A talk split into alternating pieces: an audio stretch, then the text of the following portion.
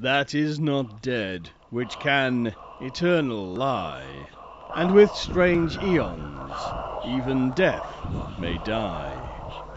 Welcome to the All Lovecraftian Podcast at ArkhamInsiders.com. Hallo, hier ist Axel. Hallo, hier ist Mirko. Und wir sind heute wieder bei den Arkham Insiders. Auf ArkhamInsiders.com. Heute wollen wir uns mal wieder mit einigen Freunden H.P. Lovecrafts beschäftigen. Die haben in seinem Leben eine große Bedeutung und gerade eben, bevor wir hier angefangen haben aufzunehmen, haben der Axel und ich auch schon mal darüber gesprochen. Freunde von Lovecraft sind enorm wichtig für seine intellektuelle Entwicklung und für seine Entwicklung als Schriftsteller und als Autor. Wie wir gesehen haben, hat Paul W. Cook ja eine Menge Einfluss auf ihn ausgeübt und die Leute wie Reinhard Kleiner und Alfred Galpin, mit denen wir uns heute in der Sendung beschäftigen wollen, haben das ebenso getan. Und wir haben uns vorgenommen, für die nächsten, für die nächste Zeit immer mal wieder einige Freunde herauszugreifen, und zu erwähnen, über sie zu sprechen und ihnen etwas Biografie zukommen zu lassen.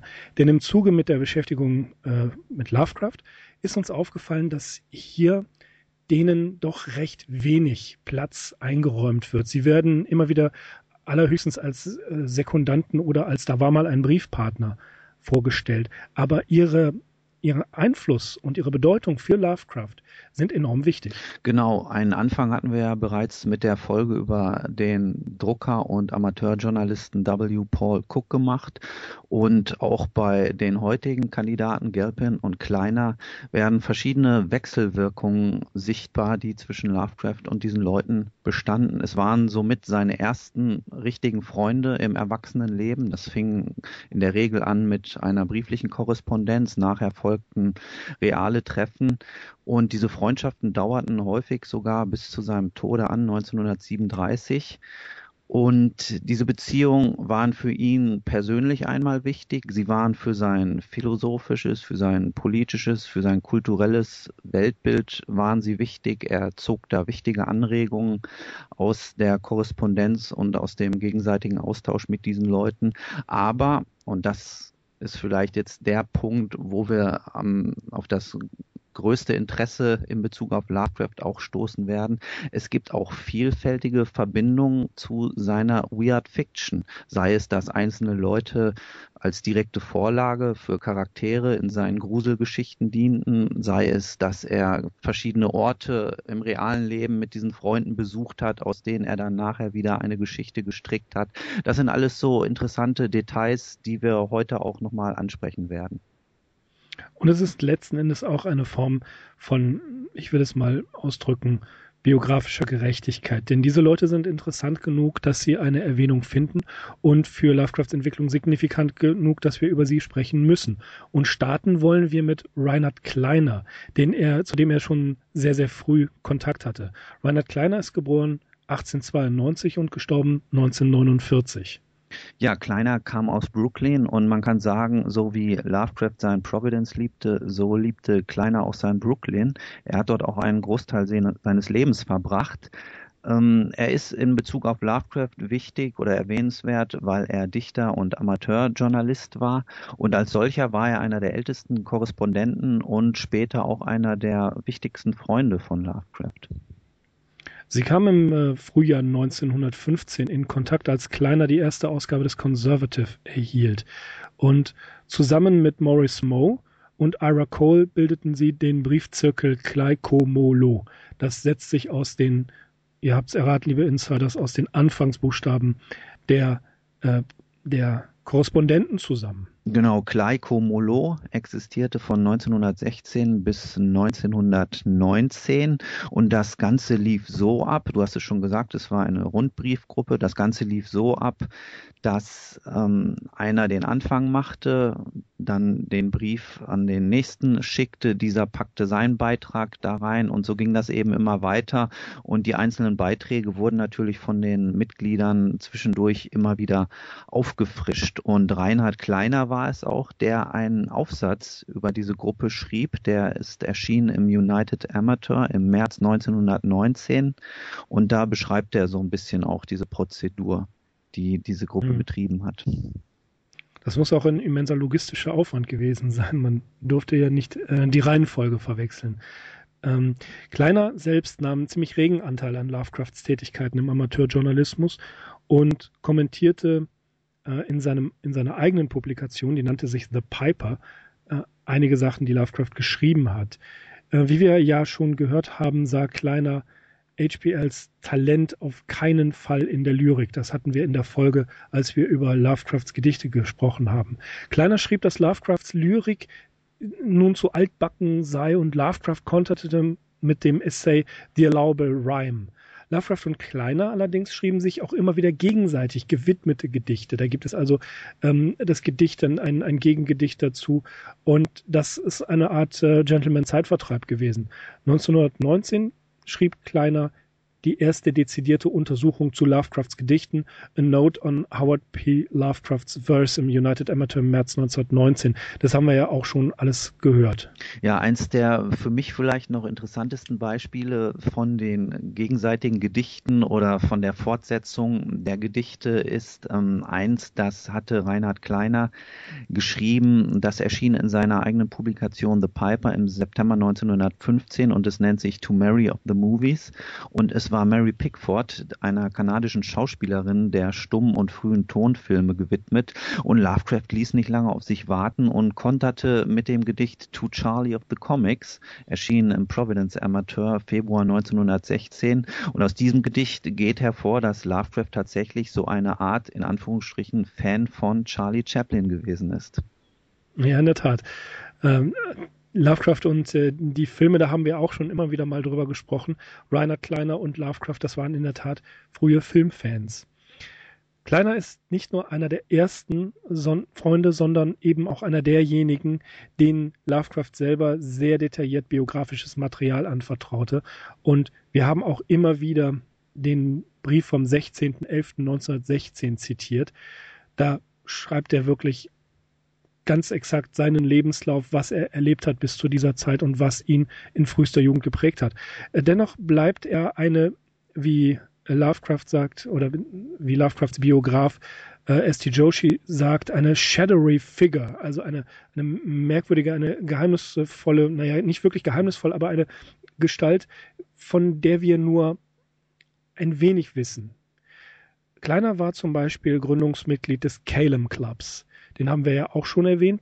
Der Calum Club ist eine, eine New Yorker Schriftstellervereinigung, der bereits vor Lovecrafts Zeit in New York gegründet wurde. Kleiner selbst ist zwar zwei Jahre jünger als Lovecraft, war aber bereits vor Lovecraft Mitglied des, der Amateurjournalistenszene.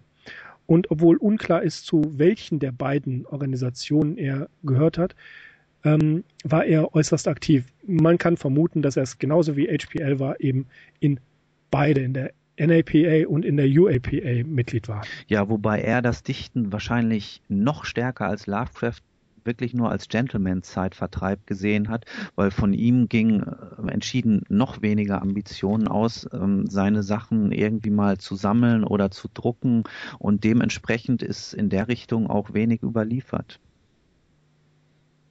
Ja, es ist interessant, dass, dass H.P. Lovecraft und Reinhard Kleiner wirklich immer wieder Kontroversen hatten. Zum Beispiel haben wir auch schon gehört, was die lyrische Form angeht. Aber auch teilweise der offene Rassismus, der im The Conservative einem entgegenschlägt. Ähm, es ist zwar nur ein einziger Brief von Kleiner an Lovecraft erhalten, aber man kann vermuten, dass Kleiner Lovecrafts Rassismus ordentlich gegeißelt hat. Er wollte einfach nicht zulassen, dass ein intelligenter Mann wie Lovecraft sich auf solche Plattitüden und äh, teilweise recht dummen Äußerungen beschränkte.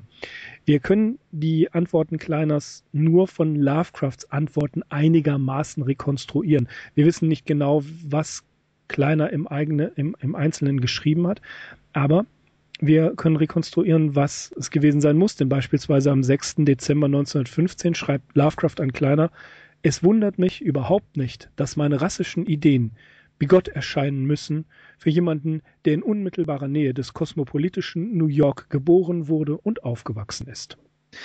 Ja, das ist eben der wichtige Punkt, den ich vorhin auch schon erwähnt habe. Kleiner kam aus Brooklyn, er war dort aufgewachsen, er verbrachte einen Großteil seines Lebens dort. Er war tatsächlich viel urbaner, war viel eher ein Kosmopolit als Lovecraft natürlich. Ähm, Kleiner war vielleicht zeitweise sogar so ein bisschen so ein Bohemian, zumindest während der Zeit, ähm, wo er mit George Kirk und Lovecraft und äh, dem Dichter, Dichter Samuel Loveman im Calum Club in Brooklyn ähm, verkehrte.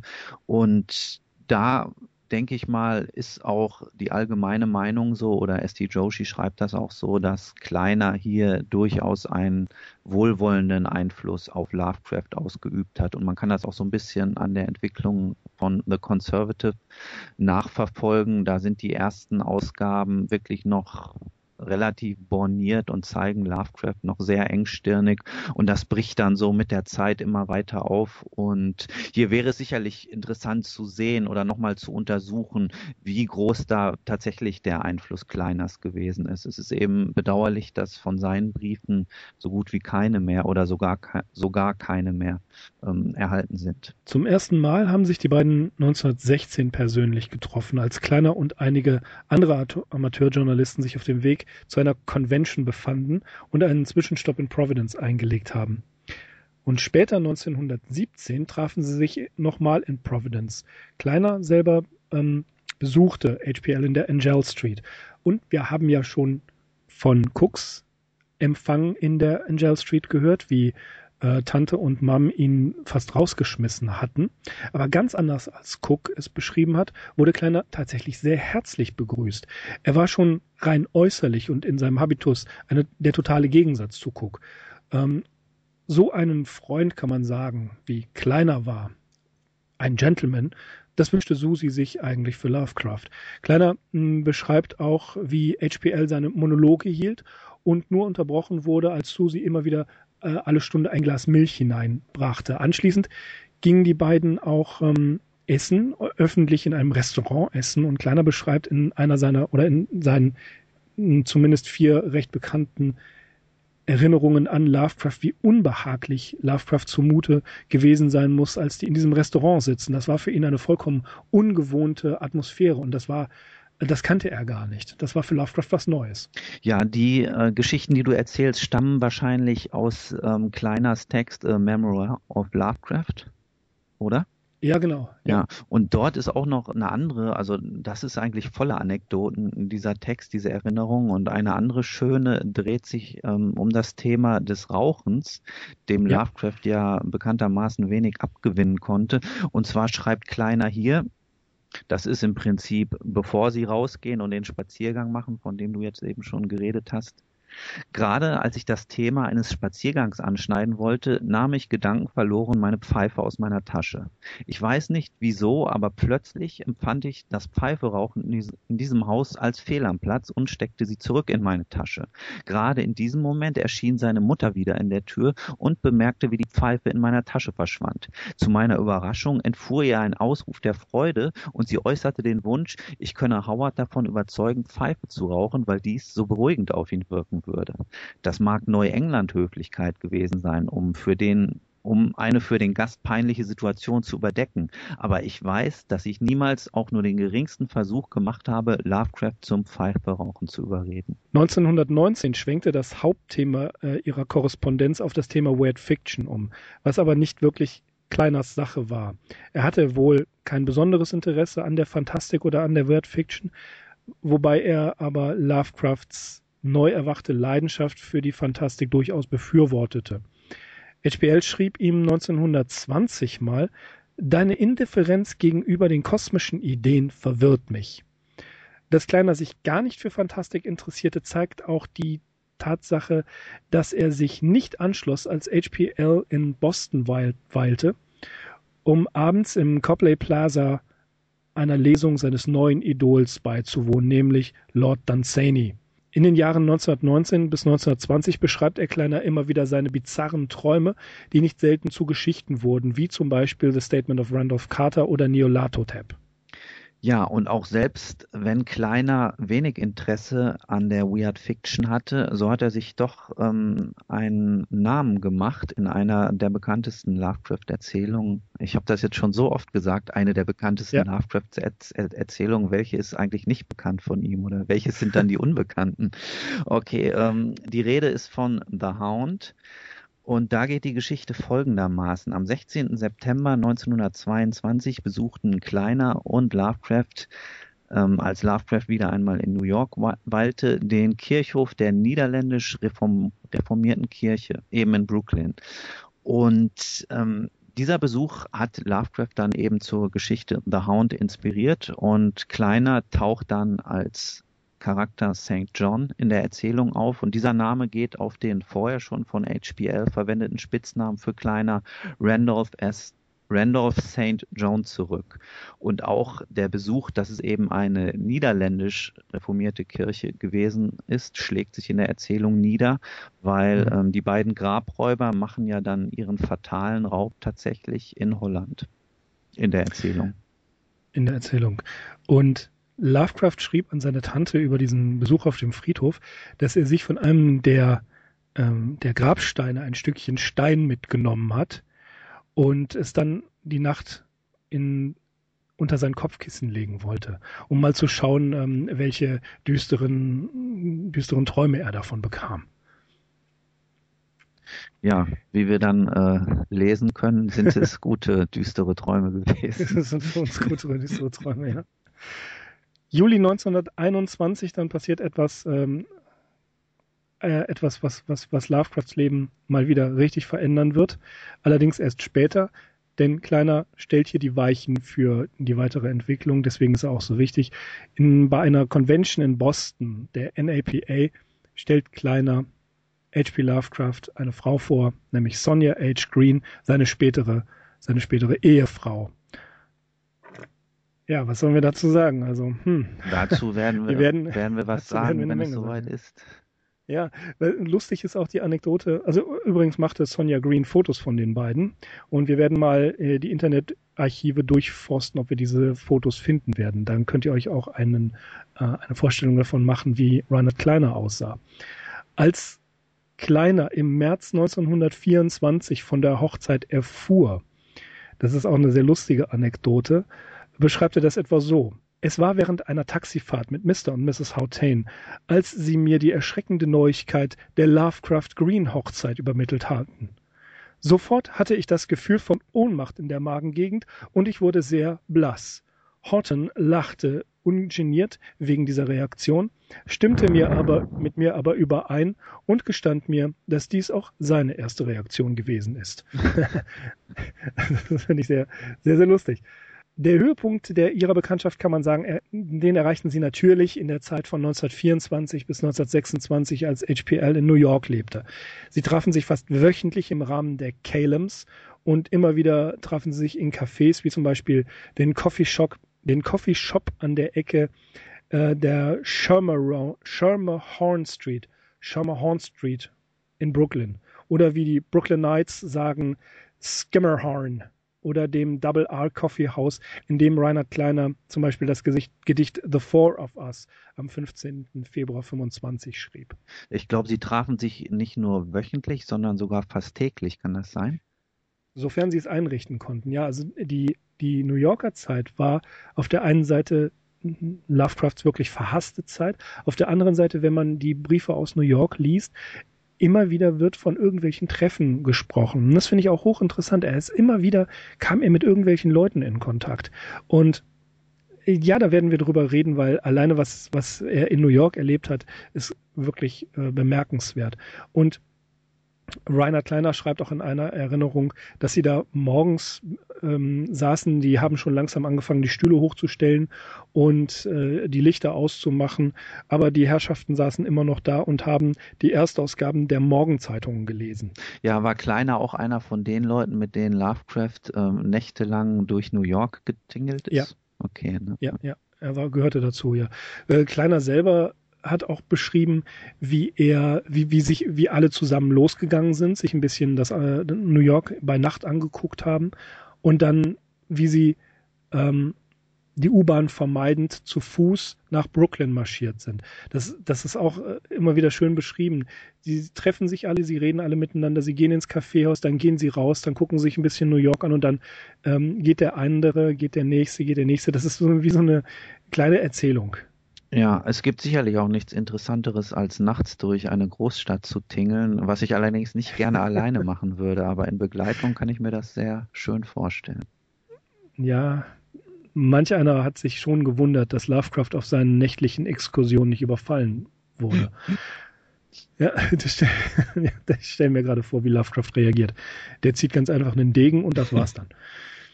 Aber die beiden sind tatsächlich gerne zusammengewandert und zwar auch in der Gegend um Plainfield äh, oder in den New Jersey Palisades. Und einmal am 19. Juli 1925 auf Long Island, als H.P. Lovecraft nicht bei einer der Wanderungen bei war, wurde Kleiner tatsächlich von einem rücksichtslosen Autofahrer angefahren und schwer verletzt, konnte sich allerdings erholen. Und auch hier schrieb H.P. Lovecraft ein Zornesgedicht gegen den rücksichtslosen Autofahrer. Okay, was gibt es in Bezug auf Reinhard Kleiner sonst noch zu berichten? Äh, einiges. Bitte tu dir keinen Zwang an. Okay, beide waren natürlich auch Mitglieder des Blue Pencil Club. Über den Blue Pencil Club, da sind einige etwas bekanntere Leute ähm, drin. Darüber werden wir reden, wenn wir uns nach New York begeben.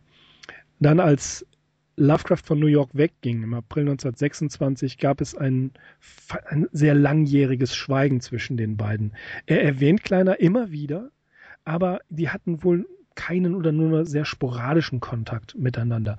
1928 kam HPL mal wieder nach Brooklyn, um Sonja bei einer Geschäftseröffnung zu helfen und man berichtete ihm, äh, wie er später an Lillian Clark schrieb, dass Kleiner sich total zurückgezogen hatte und keiner wusste genau, was Kleiner eigentlich gemacht hat. Und lediglich in den von James Morton organisierten sonntäglichen Patterson-Hikes, das waren Wanderungen, die die Freunde zusammen gemacht haben, hat man ihn gelegentlich mal gesehen. 1930 auf einer Reise Richtung Süden begegneten sich Lovecraft und Kleiner mal wieder. Auch sagten New Yorker Freunde, dass Kleiner sich so langsam aber sicher wieder in den, äh, ins Umfeld der Calems begeben würde und auch den übrigen Freundeskreis sich annähere. 1932 nahm Kleiner auch wieder seine Arbeit für die NAPA auf. Als H.P. Lovecraft starb, gehörte Kleiner zu den ersten, die Erinnerungen an ihn publizierten. Erwähnenswert ist noch, 1924 lebte Kleiner ganz allein äh, in Brooklyn in der Bushwick-Gegend und zwar in der Harmon Street 116. Er arbeitete als Expedient der Fairbanks Scales Company. Bis er 21 war, trug er tatsächlich den Namen seines Stiefvaters Kaufman. Er hat sich dann also tatsächlich später erst Kleiner genannt. Ähm, Kleiner war so ziemlich in allem, was er tat, absolut enthusiastisch und er war bibliophil. Klar, das passt ja zu Lovecraft. Und er war lern- und wissbegierig. Als er dann mal seinen Job bei Fairbanks verlor, half Kirk ihm einen neuen Job zu bekommen und Kleiner war wegen seines Humors und seiner Bildung äußerst beliebt bei den Calems. Und wie wir schon gesagt haben, er gehörte zu den Nightwalkern mit, zusammen mit Kirk und H.P. Lovecraft. Er beschreibt ihn als einen hochgewachsenen, schlanken Menschen, der dunkles, lockiges Haar hatte. Und Kleiner liebte Frauen, Wein, Musik und Kuchen.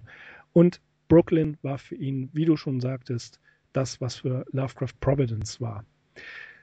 Über sein späteres Leben ist eigentlich nur sehr wenig bekannt. Er war von 1937 bis 1938 der offizielle Herausgeber der NAPA und 1946 heiratete er Ruth Peachman, die Mitglied des Blue Pencil Clubs war und die zogen nach Chester, New Jersey.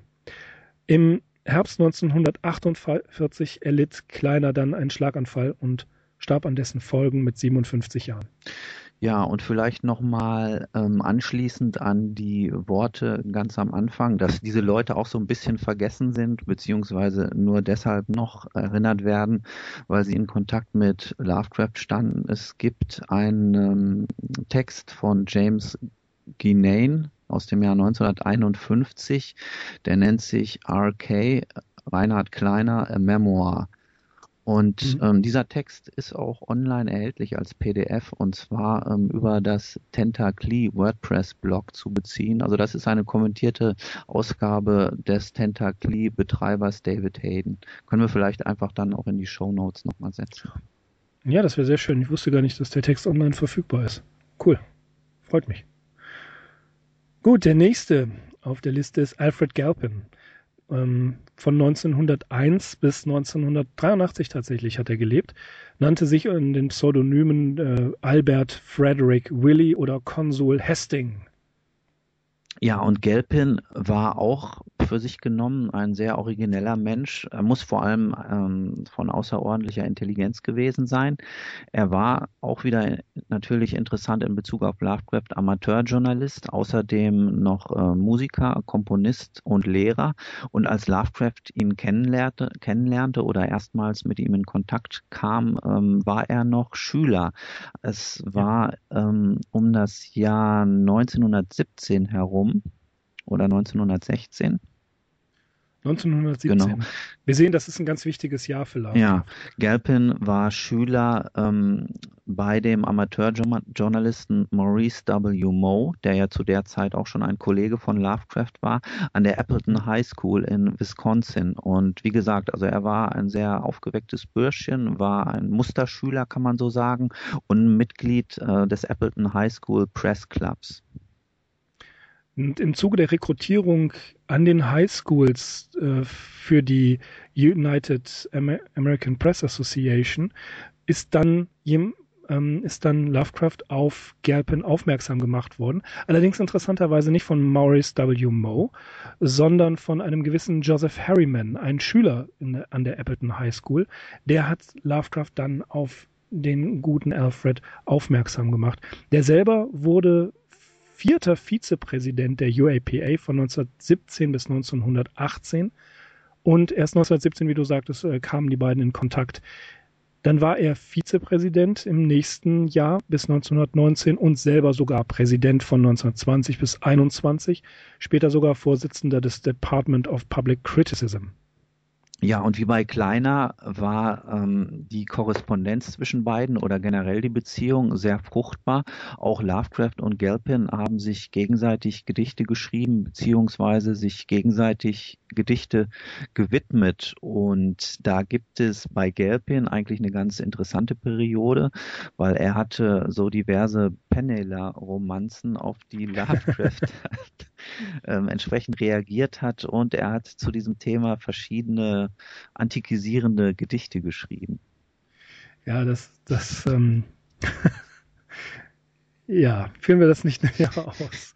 Also Gelpin, Gelpin war, war ein, ein Jungintellektueller, das kennt man ja, äh, quasi auf dem Gymnasium und hat so ziemlich jedes äh, Mädchen dort angeschmachtet, was er dann Lovecraft auch anvertraut hat. Und schließlich hat Lovecraft das in üblicher, suffisanter, netter kumpelhafter Art äh, in einem Gedicht dann immer wieder thematisiert.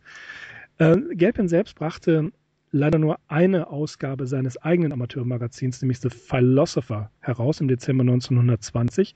Da ist interessant, dass zum ersten Mal die Erzählung Polaris erschienen ist und auch Gelpins Marshmad. Interessant zu Marshmad ist, dass Lovecraft selber äh, seine Erzählung The Tree lange, lange Jahre zurückgehalten hat, weil er der Meinung war, ähm, das würde nicht passen, denn Galpin nimmt in Marshmat die Idee des lebendigen Baumes vor, vorweg und das wollte äh, Lovecraft nicht, es wollte Lovecraft nicht, dass er irgendwie in den Ruch gerät, bei Galpin geklaut zu haben. Okay, und ähm, ja, wie erwähnt, die Zeitschrift hieß The Philosopher und das ist eigentlich auch ein ganz interessantes Stichwort, weil Gelpin war wohl Nietzscheaner und mhm. insgesamt ähm, an philosophischen Fragestellungen interessiert und in dieser Hinsicht hat er wohl auch einen gewissen Einfluss auf Lovecraft ausgeübt. Ja, das schreibt er sogar ähm, selbst an Reinhard Kleiner im April 1921, dass er in seinem philosophischen Denken so massiv von Galpin beeinflusst wurde. Vorher schon, das muss man erwähnen, im August 1918 schreibt Lovecraft an Anne Tillery Renshaw über sein Kennenlernen mit sein Kennenlernen und seine Freundschaft mit Kleiner. Er sagt, dass er Galpin sofort geschrieben habe, als Harry Mann von ihm erzählt habe. Und eigentlich habe Lovecraft so eine Schuljungen-Antwort erwartet, aber er bekam einen Brief, von dem er nicht glauben konnte, dass er von einem Schüler war.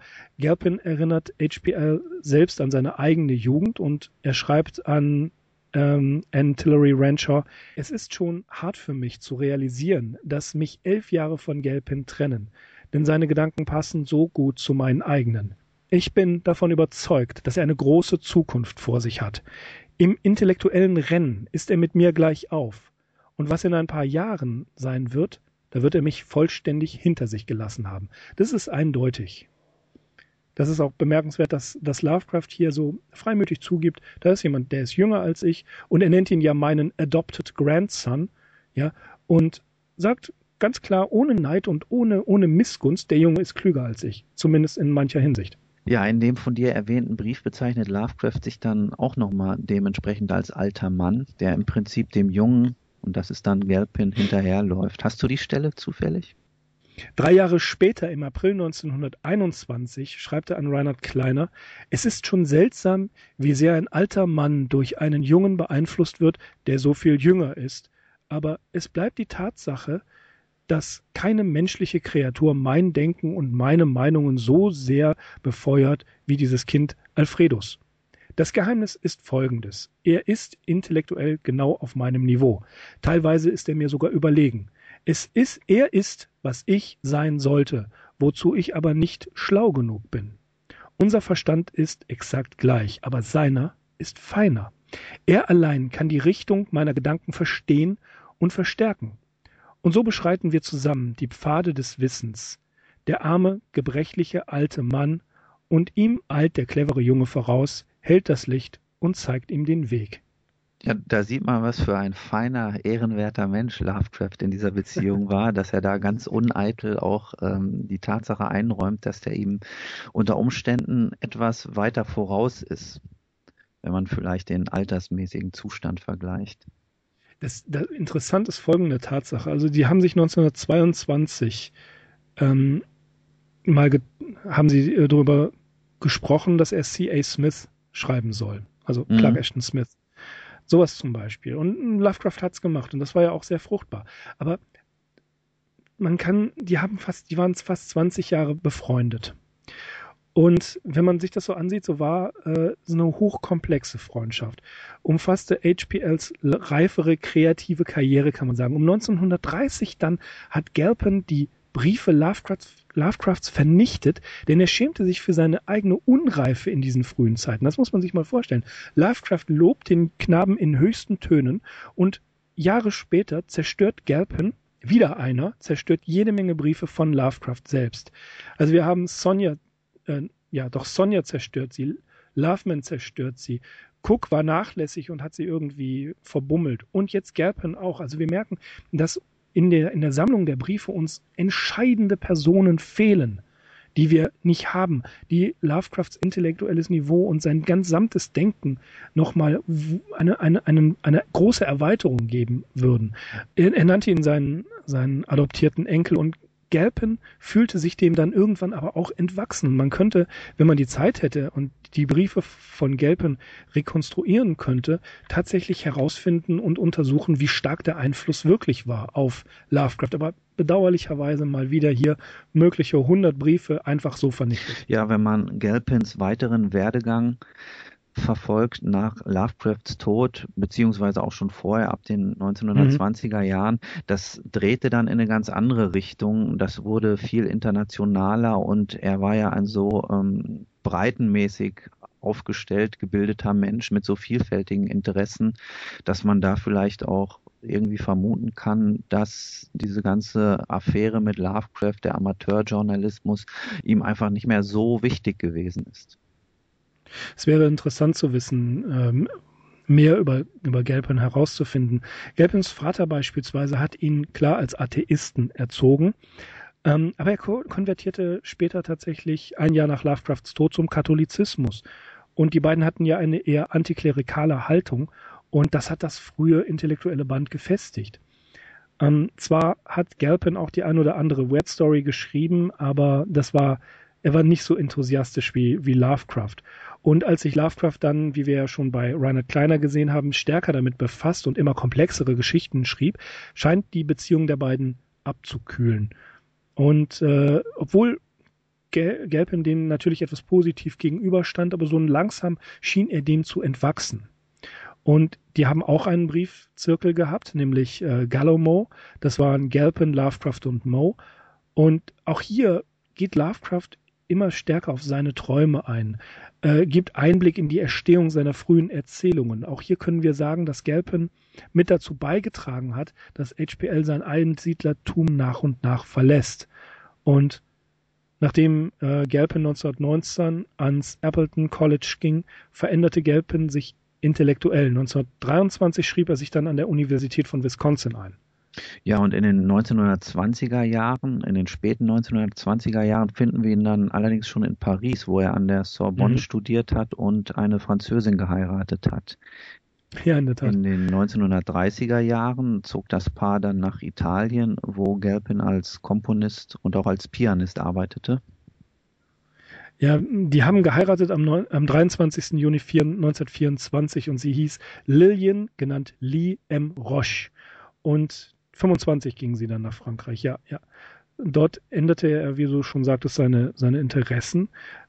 Er widmete sich immer mehr der Musik, was auch gleich noch richtig interessant wird. Lee hingegen war mit diesen Studien absolut nicht einverstanden und ging zurück nach Appleton, machte zwar einen Zwischenstopp in New York und besuchte tatsächlich Mr. und Mrs. Lovecraft und beschwerte sich darüber, dass in 169 Clinton Street zu viele Bettwanzen, Bettwanzen da seien. Ja, also ich stelle mir, das ist keine Frau für Gelpin gewesen, dessen bin ich mir absolut sicher. Und 1927 hatte sich die Freundschaft der beiden ja merklich abgekühlt und Gelpins Studien, Studien widmeten sich immer mehr der Musik. Und der wollte Komponist werden tatsächlich. Und er wurde ja auch, wie du schon sagtest, Komponist. Ja, ein vielleicht für uns interessantes Stück ist sicherlich das Klavierstück Klagelied das für HPL, ja. Lamento für HPL, das er anlässlich dessen Todes verfasst hat. Ja. Lament for HPL in B Major geschrieben. Dieses Lamento ist tatsächlich auch 1977 ähm, da war er inzwischen mit der Italienerin verheiratet, in Italien äh, aufgeführt worden. Also er hat es gespielt und zwar auf einer internationalen Lovecraft-Konferenz, die dort in der Gegend, das ist Monte Catini Terme, nennt sich das. Da hat er gewohnt, ähm, hat das aufgeführt. Ich habe versucht, es im Internet zu finden gelang mir nicht. Ich werde weiter versuchen, nachdem wir mit der Show hier fertig sind. Und wenn ich was finde, stelle ich es in die Show Notes. Und weißt ja? du, was das für eine Veranstaltung gewesen ist? Weil das hört sich ja schon bemerkenswert an, dass dort 1977 ja. in Italien eine Lovecraft-Veranstaltung stattgefunden hat. Nein, habe ich noch nicht herausgefunden. Auch da werde ich weiter forschen.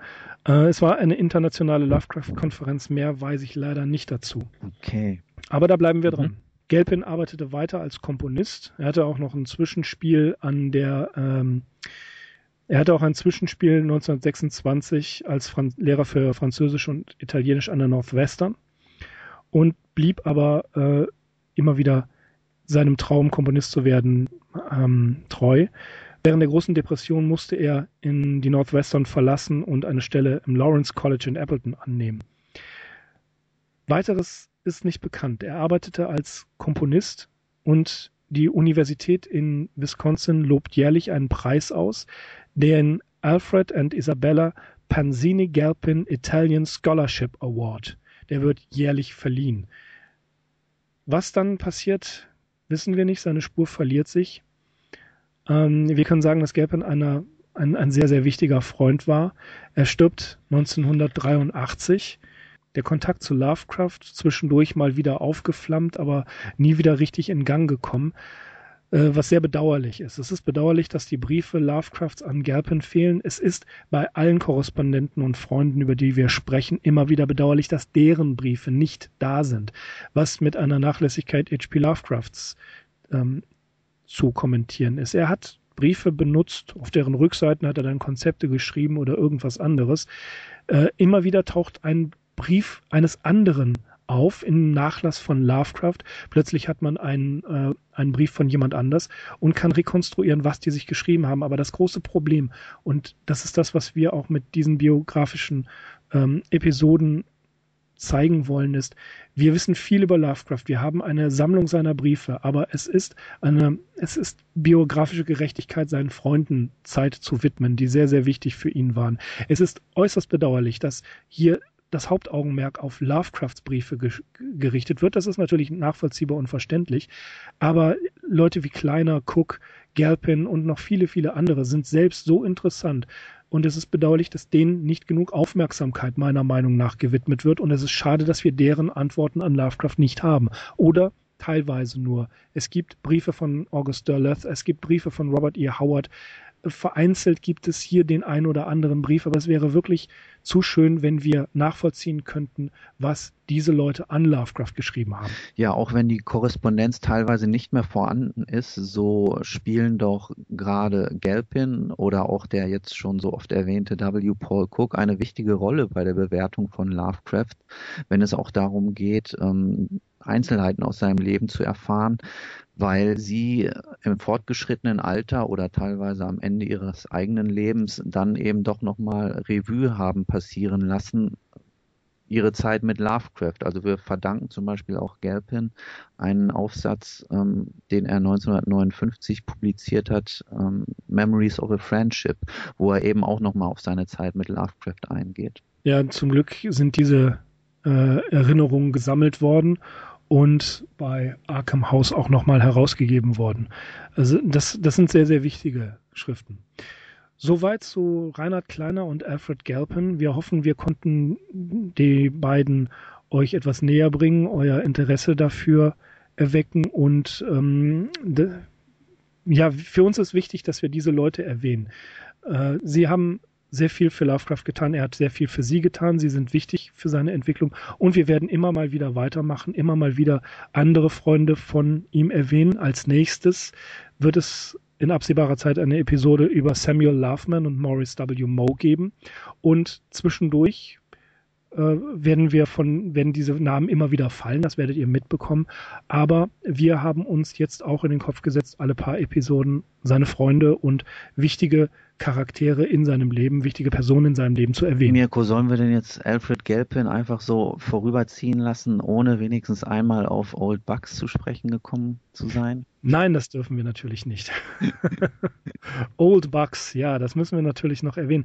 Wir haben ja schon kurz mal Old Bucks erwähnt, äh, als wir über Alkohol und äh, dergleichen gesprochen haben vor ein paar Episoden. Old Bucks ist natürlich auch eine, eine eigentlich lustige Geschichte. Ja, es ist so eine pseudomoralische Geschichte. Ich weiß gar nicht mehr, in welcher Folge wir darüber gesprochen haben, aber dass ihr euch da jetzt nicht ähm, so ziellos nochmal ähm, durchforsten müsst, erklären wir vielleicht einfach nochmal kurz, worum es ging. Ähm, es ist eine Episode aus dem Leben des 18-jährigen 18-jährigen Alfred Galpin. Und zwar ging das so, ähm, kurz vor Einsetzen der Prohibition im Juli 1919 hatte Galpin sich ähm, mit einer Flasche Whisky und einer Flasche Portwein in ein Wäldchen hinter dem Golfplatz in Appleton verzogen und dort hemmungslos dem Trunke gefrönt. Er hat es dann irgendwie noch nach Hause geschafft, ohne weiteres Aufsehen zu erregen und hat Lovecraft von dieser Episode berichtet. Und Lovecraft hat eben daraufhin die diese Erzählung Old Bucks verfasst, in der es ganz kurz gesagt ähm, um einen glücklosen alten Säufer geht, in dem wir unmissverständlich Gelbwin wiedererkennen können. Also was mir an dieser ja. Geschichte gefällt und auch an den äh, vorhin ganz kurz nur erwähnten Romanzen, die äh, Gelpin während seiner Schulzeit hatte und vielleicht auch späterhin, äh, es fällt auf Lovecrafts Duldsamkeit ähm, gegenüber allzu menschlichen Schwächen seiner Freunde, für, die, für die er aber selber keine Interessen hatte. Ne? Das wissen wir ja. Er war ähm, quasi äh, Aktivist der Temperenzler-Bewegung. Er lebte abstinent, hatte keinen Vertrag mit ähm, Tabak- und Alkoholgenuss und auch ähm, den romantischen Sinnesfreunden, Sinnesfreuden gegenüber zeigte er sich ja eher zurückhaltend. Auch den Sinnesfreunden zeigte er sich ja. zurückhaltend. Obwohl obwohl äh, äh Sonja Green ihn später als einen adäquaten Liebhaber beschrieben hat, was auch immer das heißen mag. Ein adäquater Liebhaber.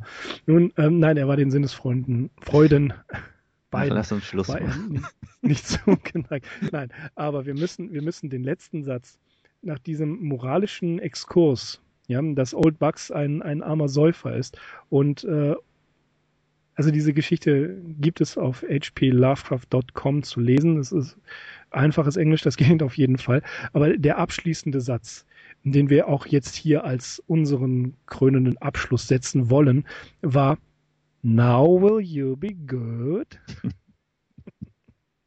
Wirst du jetzt ein guter Junge sein? So, das kann passieren, wenn man zu viel trinkt, ja. Das war Old Bucks. Und das war die Episode Reinhard Kleiner und Alfred Galpin bei den Arkham Insiders. Liebe Insiders, äh, wir haben, wir freuen uns natürlich, dass ihr wieder zugehört, eingeschaltet und runtergeladen habt. Wir verbleiben mit freundlichen Grüßen. Ich bin Axel. Ich bin Mirko. Und auch von mir nochmal vielen Dank fürs Zuhören und ich hoffe, ihr bleibt uns weiterhin gewogen und dann hören wir uns einfach beim nächsten Mal wieder. Auf arkhaminsiders.com. Bis dann. Now will you be good?